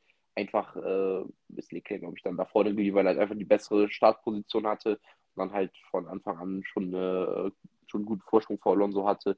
Und äh, ja, insgesamt trotzdem Platz 3, Platz 5. Sainz äh, hatte ein schwieriges Wochenende, war im Qualifying und im Rennen weit von Leclerc weg. Eigentlich so das erste Mal dieses Jahr, dass er so weit von Leclerc entfernt war, wenn man mal Australien anguckt. Und auch Saudi-Arabien war er eigentlich deutlich konkurrenzfähiger dort. Und äh, ja, jetzt in Saudi, äh, jetzt in äh, Aserbaidschan war es eigentlich das erste Mal, dass er ziemlich weit hinter Charles Leclerc war. Aber jetzt in Miami sieht das ja auch schon wieder alles ein bisschen, bisschen äh, anders aus. Ja, Sergio Perez, hochverdienter Sieger vor Max Verstappen und Charles Leclerc. Äh, die Mercedes wird in sehr, sehr schwierigen Wochenende mit Platz 6 und Platz 8 war es äh, wieder mal sehr, sehr schwierig für Mercedes. Nachdem man ja in Australien mit äh, Lewis Hamilton einen starken zweiten Platz hatte, war man in Aserbaidschan nur vierte Kraft. Also man war deutlich hinter Red Bull natürlich, aber auch hinter Aston und Ferrari. Ähm, gegen die beiden Teams hatte man mehr oder weniger keine Chance. Und äh, ja, das ist natürlich sehr, sehr bitter für Mercedes, vor allem wenn man halt auch wieder dann auf diese Woche guckt. Ähm, ja, dann würde ich nämlich jetzt dann auch mal über den Miami Grand Prix reden. Ähm, der ähm, heute ansteht, worauf ich mich sehr, sehr freue. Endlich mal wieder so ein Rennen, was äh, so abends läuft. Da bin ich ein sehr, sehr großer Fan von. Also generell, wenn es halt mal so an anderen Tageszeiten als nachmittags ist, äh, ist es, finde ich, sehr, sehr cool, wenn man dann halt äh, sich halt den ganzen Tag auf das, auf das Rennen freut, was dann halt abends ansteht. Und ähm, ja, auch wenn Miami nicht gerade unsere Lieblingsstrecke ist, freue ich mich sehr auf, auf das Rennen. Vor allem, weil wir jetzt ja eine sehr, sehr chaotische Startaufstellung haben. Und äh, ja, Sergio Perez konnte sich die Pole sichern vor Fernando Alonso und Carlos Sainz. Dann kommt Kevin Magnussen auf der 4, Pierre Gasly auf der 5, ähm, George Russell auf der 6, Charles Leclerc auf 7, auf der 8, ähm, wer ist auf der 8? Ähm, muss ich nochmal kurz nachgucken. Ist da Ocon, oder? Ocon? Das kann gut sein. Beide, beide Alpines waren in der Top 10. Glaube, Ocon. Ja, dann, ja, genau, dann, dann auf der 9 war nämlich, äh, weiß ich noch, ähm, auf der 9 ist Verstappen oder der 10 ist Bottas, der auch stark ins Q3 gekommen ist, hat mich für ihn gefreut. Und ja, die großen Enttäuschungen, würde ich mal sagen, rein von den Platzierungen her im Qualifying, natürlich Max Verstappen, aber auch äh, Lewis Hamilton, der nur 13. ist ähm, und das auch irgendwie ohne rote Flagge oder sonst irgendwas. Also schwache Leistung, muss man einfach sagen, von Hamilton dieses Wochenende, nachdem er ja in Baku sogar eigentlich, fand, ich, äh, relativ gut unterwegs war. Ähm, und auch Lance Stroll, der nur 18. ist, während sein Teamkollege halt in der ersten Startreihe ist. Also das ist halt, ja, keine gute Leistung von, von Lance Stroll gewesen. Auch in Baku, muss man schon sagen, hat er im Rennen einen Fehler gemacht, der ihm den Platz gekostet hat. Also ähm, bei ihm läuft es momentan nicht ganz so rund, muss man. Wobei er, wobei er ja trotzdem, wobei er ja trotzdem bisher immer in der Top 10 unterwegs war. Also ja, okay, aber für das, ja, was das über ihn gesagt wurde, ist es noch ganz Ja. in Ordnung. Ja, Und- ja, das stimmt. Aber halt in einem, in einem Aston Martin, ich meine, der ist das, zweit, das, ist das zweitbeste Auto im Rennen. Da ist es eigentlich auch schon Pflicht, wenn man keinen technischen Ja, Ausfall das hat, stimmt. in, in, in die Punkte mal. Ist mal halt, ist halt die. Frage, ob es da vielleicht eventuell Probleme gab oder sonst was, weil Ja, ganz normal ist das ja nicht. Ja, wir haben äh, nämlich das Qualifying gestern äh, auf einem, auf einem Geburtstag auf Krampf äh, geguckt. Da hatte ich natürlich keinen Ton und ich habe dann noch nicht die Interviews irgendwie von Stroll oder so gesehen und ähm, kann das deswegen halt auch schwer bewerten, was da, was da bei ihm los war. Muss Bei Hamilton hat man gesehen, sehen. genau, bei Hamilton muss man sagen, er hatte keinen guten ersten Round und im zweiten Round hat er einfach einen Fehler gemacht. Das äh, war da einfach seine Schuld und äh, er hat auch auf Instagram geschrieben, dass es sein, äh, sein Fehler war, dass das Team, äh, dass, er, dass er sich entschuldigt beim Team und so weiter. Das ist dann auch, muss man sagen, stark von, von Lewis Hamilton, dass er so seine, seinen Fehler dort offen zugibt. Das war in der Vergangenheit auch nicht immer so. Ähm, also ja, muss man, muss man sehen, was heute im Rennen bei den beiden geht. Und ja, Q3 war ein einziges Chaos, muss ich sagen. Also äh, Max Verstappen und Charles Leclerc, die beide als Mitfavoriten auf die zumindest erste Startreihe galten, ähm, haben Fehler auf ihren ersten Runs gemacht. Max Verstappen, wie schon letztes Jahr in Miami in den, äh, in den S-Kurven am Anfang ähm, des ersten Sektors, ähm, hat er ja letztes Jahr, dort hat er auch die Pole weggeworfen im vergangenen Jahr. Und auch dieses Jahr hat er dann Probleme dort gehabt in seinem ersten Run. Sergio Perez war der schnellste und ähm, so wie die Startaufstellung halt jetzt ist, war dann halt auch der Stand nach dem ersten Run. Ähm, Charles Leclerc hat sehr, sehr bitter in der letzten Kurve auf seinem ersten Run Fehler gemacht. Also er war, ähm, er ist eine absolute Bestzeit in Sektor 2 gefahren und äh, war, glaube ich, nur, ich glaube, drei Hundertstel ähm, hinter Sergio Perez zu dem Zeitpunkt. Allerdings muss man sagen, dass der Red Bull im letzten Sektor eigentlich stärker war und äh, Leclerc hat im letzten Sektor dann gut, neun Zehntel verloren. Und insgesamt war der Abstand bei, dann bei einer Sekunde. Aber ohne diesen Fehler wäre Leclerc auf jeden Fall in die erste Startreihe gefahren.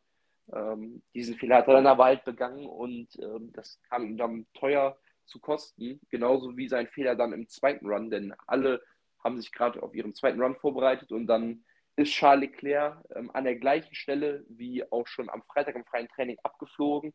Zum Glück nicht ganz so hart, zum Glück kamen da äh, nicht so schnell die Barrieren und ähm, er ist ähm, nur rückwärts eingeschlagen, was dann halt auch nicht so hart, was dann halt auch äh, jetzt gut für ihn ist, dass er wahrscheinlich keine ähm, Startplatzstrafe bekommt wegen einem äh, Getriebewechsel.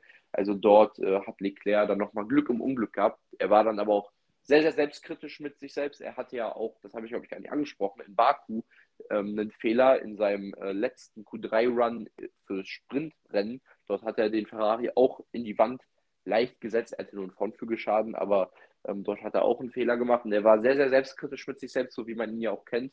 Er hat dort gesagt, dass so ein Fehler ihm nicht zweimal im Wochenende passieren kann, vor allem dann, wenn er halt ähm, um die erste Reihe und vielleicht sogar die Pole gekämpft hätte, ist so ein Fehler sehr, sehr bitter.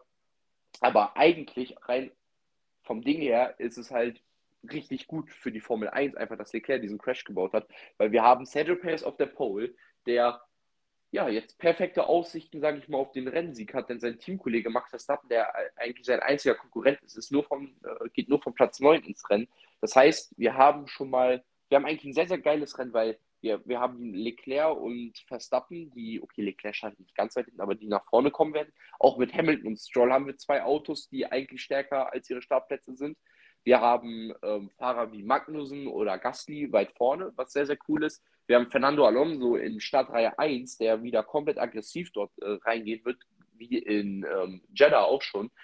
Und ähm, ja, wir, generell einfach die Startaufstellung ist sehr, sehr durchmix und das verspricht eigentlich ein spannendes Rennen. Also, ich sag mal so, Überholmanöver gab es dieses Jahr bis jetzt leider noch nicht ganz so viele, aber das wird sich sicherlich äh, heute ändern. Halt einfach ein Stroll von 18, der wird da nach vorne pirschen, Hamilton auch äh, Leclerc, Verstappen, die wirklich schwächer sind, äh, also ihre Startplätze sind schwächer als ihre eigentliche Performance vom Auto. Und vielleicht gibt es äh, Regen, vielleicht gibt es ein Safety Car, vielleicht eine rote Flagge, ein bisschen Chaos und so weiter.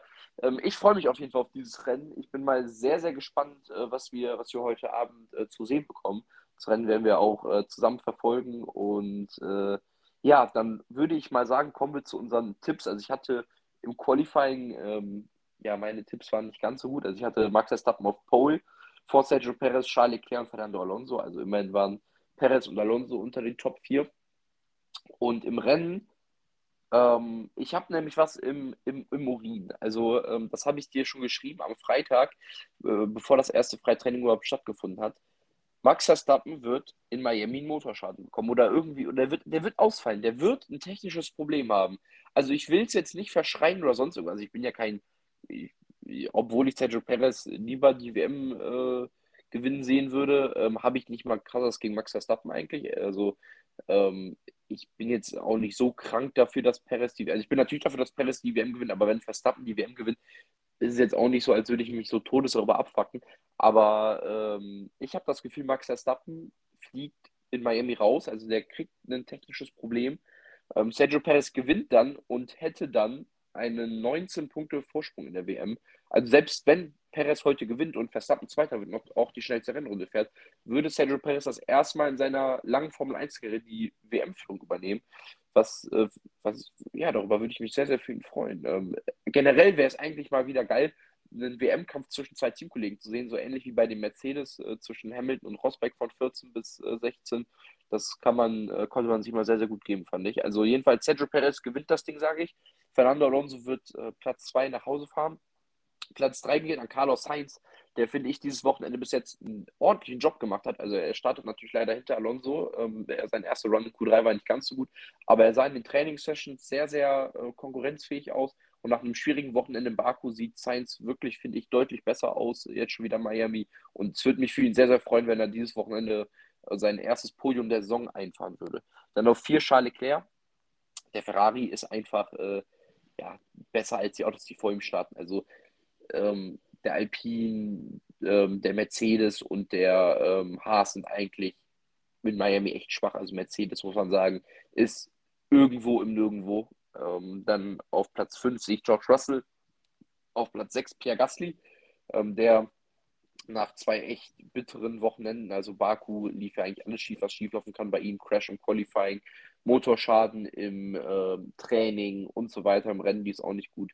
Wäre es für ihn sehr, sehr zu wünschen, wenn er mal eine gute Platzierung einheimsen würde. Auf der 7 Lewis Hamilton und ähm, auf der 8 sehe dann äh, Lance Stroll. Also die beiden werden weit nach vorne kommen, sage ich. Ja, ähm, ich habe leider gestern das Qualifying vergessen äh, zu tippen. Ähm, da ist mir ein Fehler unterlaufen, habe ich gar nicht dran gedacht. Ähm, deshalb habe ich nur das Rennen, aber du hast ja eh nur zwei Punkte geholt, deshalb ist das ja jetzt auch nicht so schlimm. Ähm, ja, ich habe beim großen Preis von Miami auch Perez auf die Eins getippt. Ich glaube nicht, dass Verstappen es schaffen wird, diesen äh, Rückstand aufzuholen, diese acht Plätze, die zwischen ihnen liegen und dann noch ähm, Perez zu überholen. Ähm, nichtsdestotrotz tippe ich Verstappen auf die zwei. Ich denke, der Red Bull ist einfach mit Abstand das stärkste Auto und er wird durch das Feld flügen, wenn natürlich nichts dazwischen kommt, wie du gesagt hast. Ähm, das wäre natürlich eine Sache, die dem Ganzen einen Strich durch die Rechnung machen könnte. Es könnte sehr gut sein.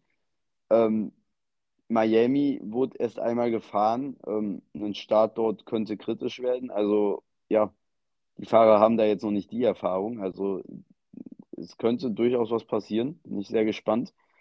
Ähm, dann auf der 3 habe ich Fernando Alonso, auf der 4 Carlos Sainz, auf der 5 George Russell und ähm, dann auf der 6 Charlie Leclerc. Ich denke, äh, Russell wird ein bisschen schneller sein als Charlie Leclerc und ähm, ja, vor ihm bleiben. Dann auf der 7 Hamilton. Ich denke, er wird ein besseres Rennen erwischen, als er äh, ja, das äh, Qualifying erwischt hat und wird dann doch nach vorne fahren, weil einfach diese drei Autos äh, dann doch schon deutlich stärker sind als der Rest des Feldes.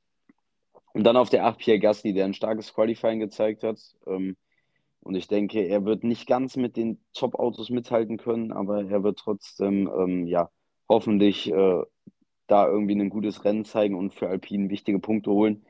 Aber nichtsdestotrotz glaube ich nicht, dass sich da einer der Fahrer dazwischen mogeln kann. Natürlich durch Kollisionen und so kann alles passieren. Ähm, bin ich sehr gespannt, äh, was da passiert. Ich bin auch sehr gespannt, was zum Beispiel Kevin Magnussen aus seiner sehr, sehr guten Platzierung macht. Ähm, hatte ja eine ähnlich gute Platzierung letztes Jahr mal, also da hatte er eine sehr, sehr gute Platzierung in Brasilien. Ähm, da hat er dann nicht so viel draus gemacht. Ich bin mal gespannt, ähm, wie es läuft. Ähm, und natürlich auch, was Stroll macht, ob er irgendwie nach vorne kommt, ob er äh, ein sehr, sehr gutes Rennen zeigt oder wie er dieses schlechte Qualifying verkraftet hat und was er daraus machen kann. Ja, also ähm, es ist einiges geboten für heute fürs Rennen. Wie gesagt, ich freue mich sehr, sehr auf dieses Rennen. Ähm, generell, dass jetzt wieder so viel Formel 1 ist. Ich meine, nächste Woche ist zwar Pause, aber danach haben wir dann auch wieder einen Tripleheader mit ähm, Imola, Spa äh, Monaco und Spanien. Also ähm, dann ist ja auch wieder einiges. Und Monaco zum Beispiel ist ja auch eine Strecke, die vielleicht dem Ferrari sehr, sehr zugutekommen würde, weil er halt auf diesen Bumpy-Parts äh, sehr, sehr gut ist und ähm, halt zum Beispiel in Aserbaidschan im zweiten Sektor sehr gut war. Und ich meine, es ist dann mehr oder weniger egal, was Ferrari dann für eine Reifenabnutzung oder eine Rennpace in Monaco hat, weil Monaco ist eigentlich komplett unmöglich zu überholen. Und wenn du dann halt äh, die Pole hast, äh, und Charles Leclerc ist sehr, sehr bekannt dafür, äh, gut über eine Runde in Monaco zu sein, äh, ist dann wohl, ist dann vielleicht mal alles drin für Ferrari, mal gucken. Aber das ist ja noch ein bisschen in der Zukunft. Ich freue mich einfach, wie gesagt, sehr auf dieses Rennen. Ähm, hoffentlich haben wir dann äh, nach diesem Grand Prix einen neuen WM-Leader, damit wir halt auch ein bisschen Spannung haben. Also, ich meine an sich die Saison bis jetzt halt nicht ganz so spannend, weil wir ein Team haben, was dominiert. Aber vielleicht haben wir dann einen WM-Kampf zwischen zwei äh, Fahrern. Ja, äh, bin ich sehr gespannt, äh, auch wie Red Bull vor allem mit dieser Situation umgehen wird. Ähm, nach dem letzten Grand Prix in Aserbaidschan hatte man ja dann doch deutlich das Gefühl, dass da trotzdem halt alles äh, in Richtung Verstappen geht, vor allem nach dem Team Radio von Horner an Verstappen. Äh, ja, wo dann schon sehr deutlich zu hören war, ähm, ja, dass natürlich äh, er sich keine Sorgen machen braucht, dass äh, da teaminterne Konkurrenz besteht. Ähm, bin ich gespannt, äh, wie das verlaufen wird. Ähm, Perez ist jetzt voll motiviert. Ähm, ja, dieses, äh, die, die Mentalität spielt beim Rennsport auch eine große Rolle. Und wenn du dann so eine Welle hast, dann äh, kannst du darauf auch surfen und äh, vielleicht auch nochmal das Quäntchen mehr Leistung abrufen. Äh, jetzt hat er eine starke Pole ähm, eingeholt. Auch abgesehen von der roten Flagge war das eine sehr, sehr starke Zeit von Sergio Perez.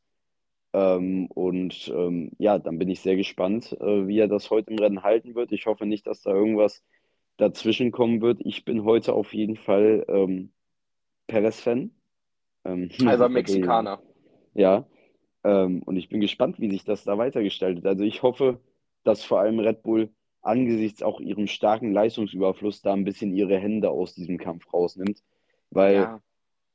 Also natürlich, sie haben mit Verstappen einen zweimaligen Weltmeister und einen sehr, sehr ambitionierten Fahrer, der in sehr, sehr jungen Jahren schon so viele Erfolge hat, das ist wirklich unglaublich. Aber meiner Meinung nach, wenn man so einen großen Abstand hat, dann kann man die Jungs machen lassen. Und all, also wenn man, meiner Meinung nach, sollte man sich einen Weltmeisterschaftstitel auch verdienen und nicht äh, dazu geleitet werden. Genau, genau und, das, das wollte ich ähm, auch ansprechen.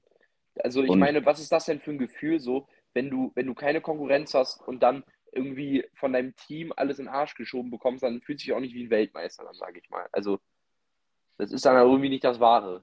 Also dann, also wenn du halt schon weißt im Vorhinein, ja, der hat eben Vertrag stehen, der ist Nummer zwei, ähm, dann Aber Verstappen ist halt ein Typ, der das genauso will. Ja, ja, das ist das Problem.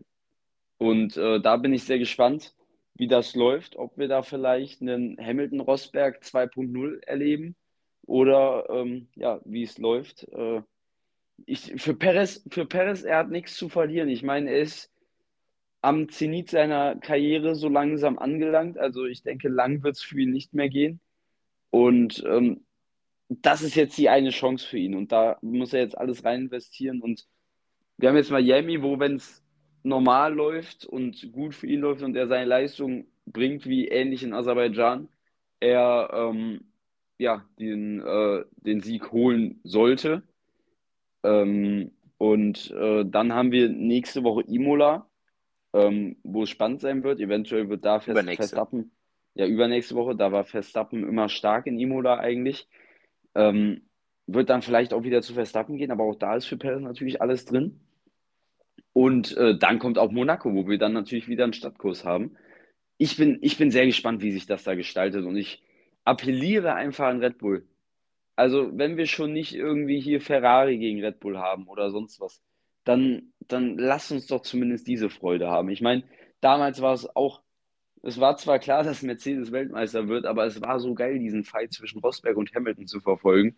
Und diese Spielchen und auch diese Kollisionen, die da natürlich auch eine Folge waren. Ähm, ich bin sehr das wäre natürlich geil, das... wenn das dieses Jahr passiert. Ja, das wäre sehr geil. Ich, ich, ich bin gespannt, weil, weil das würde halt einfach nochmal was so in die Saison bringen, womit keiner gerechnet hat, weil alle dachten eigentlich, ja, das Ding ist jetzt schon gelaufen. Aber äh, eventuell macht Perez die Saison doch nochmal spannend. Und dann ist es egal, dass Red Bull da in der Konstrukteurswertung sonst wie weit vorne ist und jedes Rennen einer der beiden Fahrer gewinnt. Aber dann haben wir zumindest, dann haben wir zumindest einen sehr, sehr spannenden WM-Kampf. Und klar ist, dass alle, die gefühlt nicht Holländer sind, gefühlt für Perez sind. Also ich ja. glaube, dass Perez da schon einige, einige Supporter hat, ähm, weil sich Verstappen in vielen Fällen vielleicht auch nicht die größten Fans gemacht hat und äh, auch von seiner Art jetzt keiner ist, der sehr viele Sympathiepunkte bei jedem angelt. Ähm, deshalb äh, ja, bin ich da sehr gespannt, wie sich das gestaltet. Und ich hoffe einfach, dass Perez heute gewinnt, damit dann die WM-Führung übernehmen würde.